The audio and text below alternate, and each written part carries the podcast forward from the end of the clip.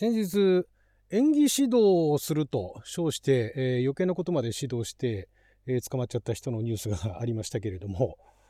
演技指導を、えー、マンツーマンで、えまあ、今までねそういうあのしてこられた人たくさんいると思うんですが、まあ、これね、まあ、これあくまで私の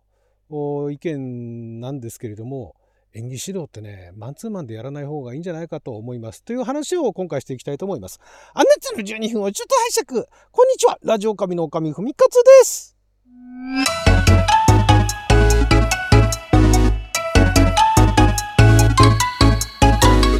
今日は2024年2月20日20日火曜日6曜またアイアンでございます。えーまあ、その演技演技といってもですね、まあ、いろんなシーンでえー、舞台ドラマ映画、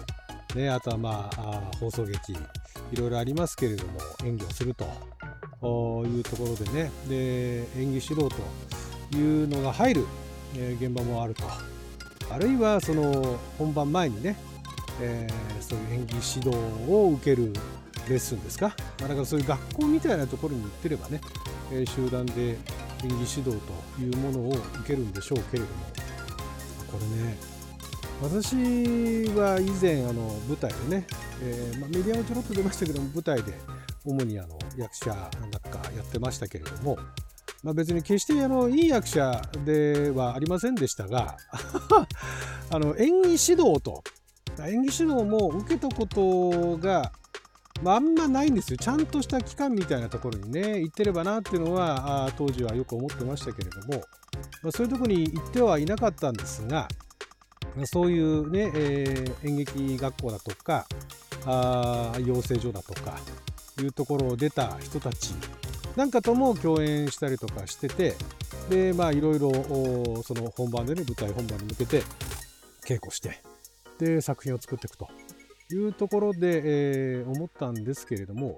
演技指導ってマンツーマンでねやってるところもあると思うんですよ。なんかその演技指導をなりわいとしてねなんかそういうあの個別レッスンをやってるなんていう人もいるっていうのは聞いたことあるんですがただえっ、ー、とねこれあくまであくまでね 私個人の意見なんですが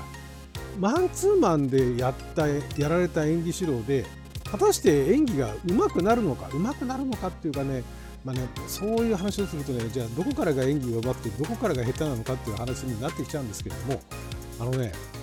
えーまあ、私個人が考える、えー、うまい演技っていうのと世間一般でいううまい演技ってだいぶねあの離れてると思うんですね。っていうのも、ま、特にテレビ映画メディアで出ている演技っていうのは、えー、半分以上そのね演技に説得力があったとしたら半分以上はそのカメラマンさんとあとは編集してる人たちによるところっていうのがかなり大きいと思うんで見せ方としてね見せ方一つで本当になんかあの昨日今日お芝居始めたって人でも あのカメラマンさんと編集の人とあとはまあもっと言ってしまえば音響さんとかが、えー、超絶優秀な人たちだと本当それっぽく見せることができちゃうんですね。特に日本の作品の場合はねそこら辺の技が すごいなって思うことがよくあるんですけど海外だとまた別でであのねもっとあの分かりやすく言えば演技が上手い下手ってもしメディアでですよ。ドラマや映画やなんかで、えー、この人演技上手いなっていうのが判断できるのは、えー、そうですね長回し。長回しっていうのはずっとあのカメラが編集されずにカットされずにずっとそのカメラがその人を捉えていて別に正面からだけじゃなくていいですよ。カメラが捉えていて、えー、そうですね。30秒もあれば分かるかな。30秒長回しって30秒でも多分長回しって言われると思うんですけれども。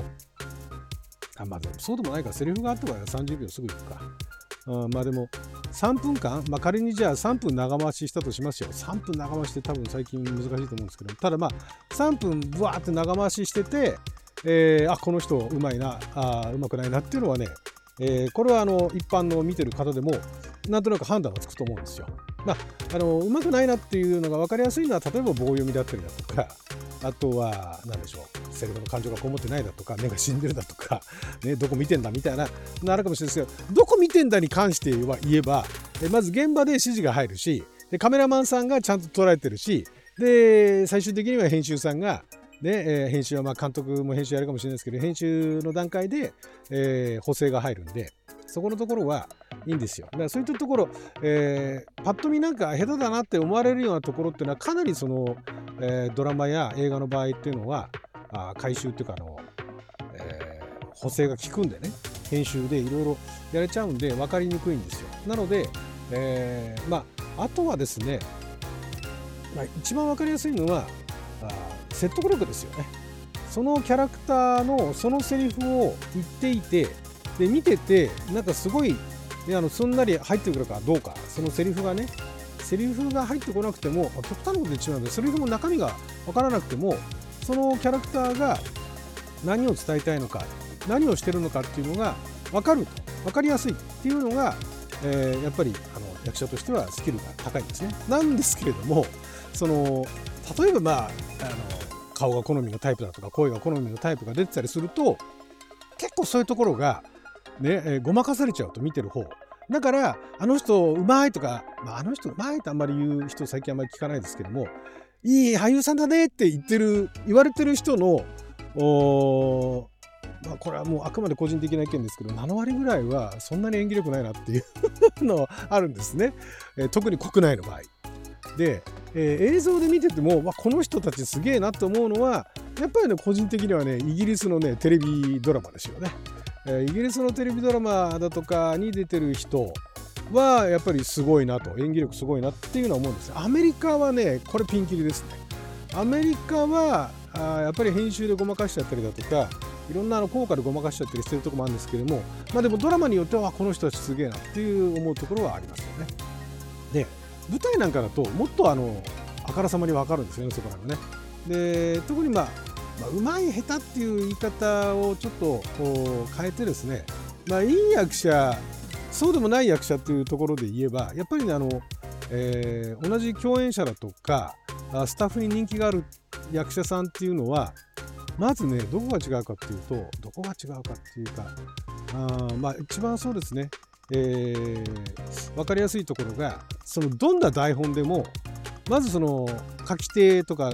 その制作者側が何を伝えたいのかっていうのをかなり早い段階から理解してで分からなければ聞いてで自分の中で咀嚼してでそれをその観客にちゃんと説得力を持って伝えられる人これがまずいい役者の条件ですよね。でもっと言えばその共演している人たちのところも共演している人たちも巻き込んで、えー、お客さんに対してその物語をちゃんと説得力を持って伝えていくということができる人っていうのはやっぱりいい役者だなと思いますよね。まあ、これだからあのスタッフとして入ってた時でもやっぱりそう思いますし、ね、でそうすると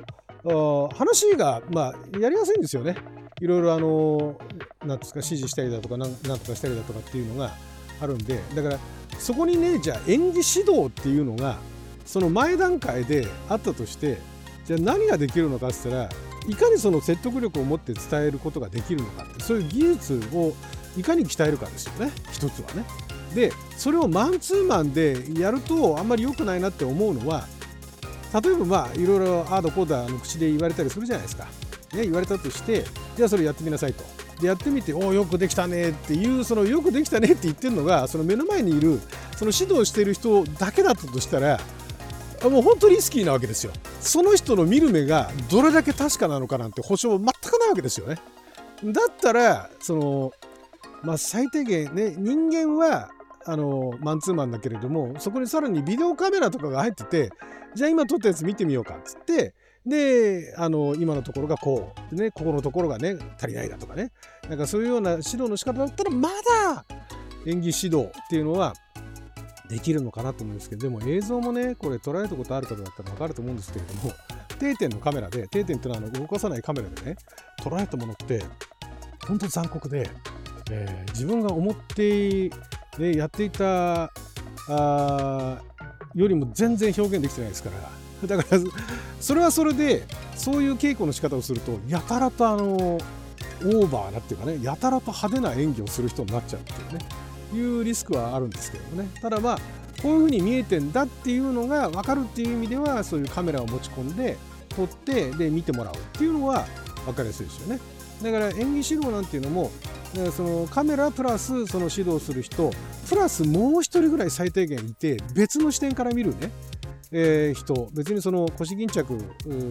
の人がいてもしょうがないんでもう一人、まあ、助手でも補助でも何でもいいですよ。っていう名目でもう一人いてでそのその人から見た意見っていうのも合わせて聞くとおあこういうふうに見えてんだっていうのが分かると。っていうのがあって初めてようやくその指導したえー、ものに対してのそのフィードバックですよね。でちゃんと演技ができてるのかっていうのがそこで分かるわけですよ。うん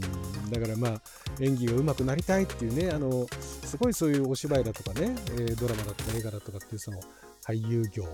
に、えー、すごいもうあの、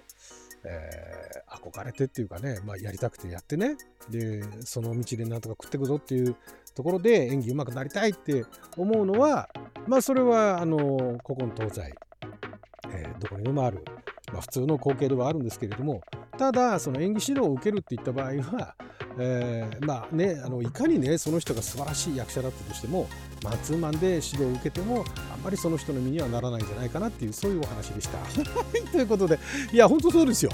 でどんなにねその見てるえー、別にあの演技指導する人は役者じゃなくても全然いいんですよむしろ役者じゃない方がひょっとしたらいいかもしれないなと思う時はあるんですけれどももっと客観的にね役者のその、えー、内情だとかそういったことを知らないでね指導してた方がまだね良かったりすることもあったりするんで、ねあの、